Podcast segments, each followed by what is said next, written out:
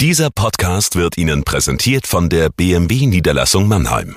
Bei uns finden Sie die größte Auswahl an BMW Neu- und Gebrauchtfahrzeugen in der Metropolregion Rhein-Neckar. Darüber hinaus sind wir Ihr Kompetenzzentrum für Elektromobilität. Überzeugen Sie sich selbst und besuchen Sie uns. Auch online unter bmwmannheim.de. Wir heißen Sie herzlich willkommen. Und jetzt viel Freude beim Zuhören. Jagoda Marinic hier mit dem Corona-Tagebuch für den Mannheimer Morgen. Heute geht es um das Konjunkturpaket, das nun verabschiedet werden soll, um die wirtschaftlichen Lasten, die durch die Corona-Zeit entstanden sind und durch die Pandemie und den Lockdown etwas abzufedern. Das ist einerseits ein wichtiges Signal. Gleichzeitig habe ich ein paar sehr einfache Fragen an dieses Paket, nämlich wir verschulden hier die nächsten Generationen auf lange Zeit in einem Ausmaß, das deren Leben wirklich maximal beeinflussen wird.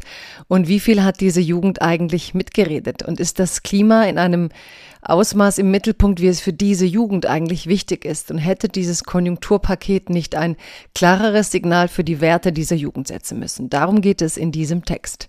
Liebes Corona-Tagebuch, liebe Zuhörerinnen und Zuhörer.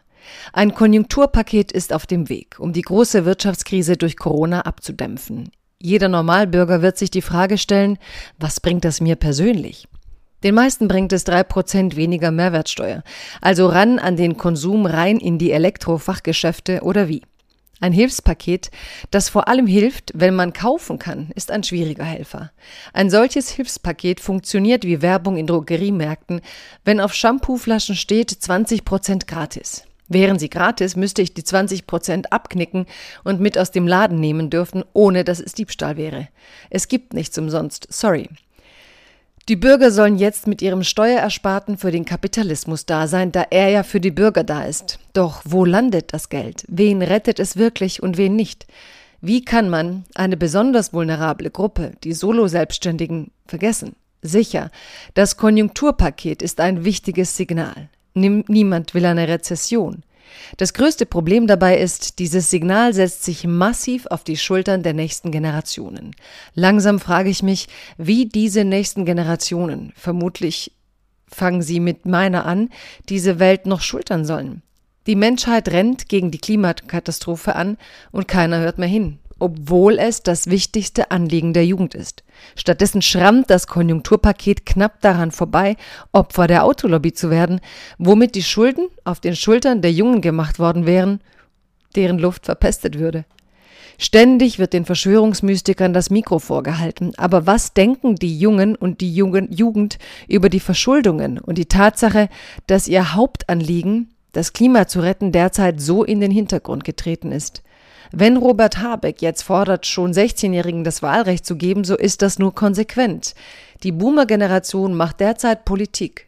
Sie legt die Schienen, auf denen die Strukturen von morgen das Leben der nächsten Generation prägen werden.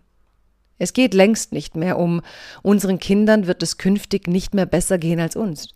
Der Status quo kann nicht annähernd gehalten werden. Es geht inzwischen um die Frage, wie viel schlechter wird es ihnen gehen? Wird dieser Planet überhaupt noch bewohnbar sein? Auch die EU setzt in Zeiten der Krise auf einen Marshallplan, dessen Kosten die nächsten Generationen tragen werden. No taxation without representation, sollten die Jungen jetzt rufen. Wer Schulden macht, die andere abzahlen, sollte diese anderen mitreden lassen. Bleiben Sie gesund.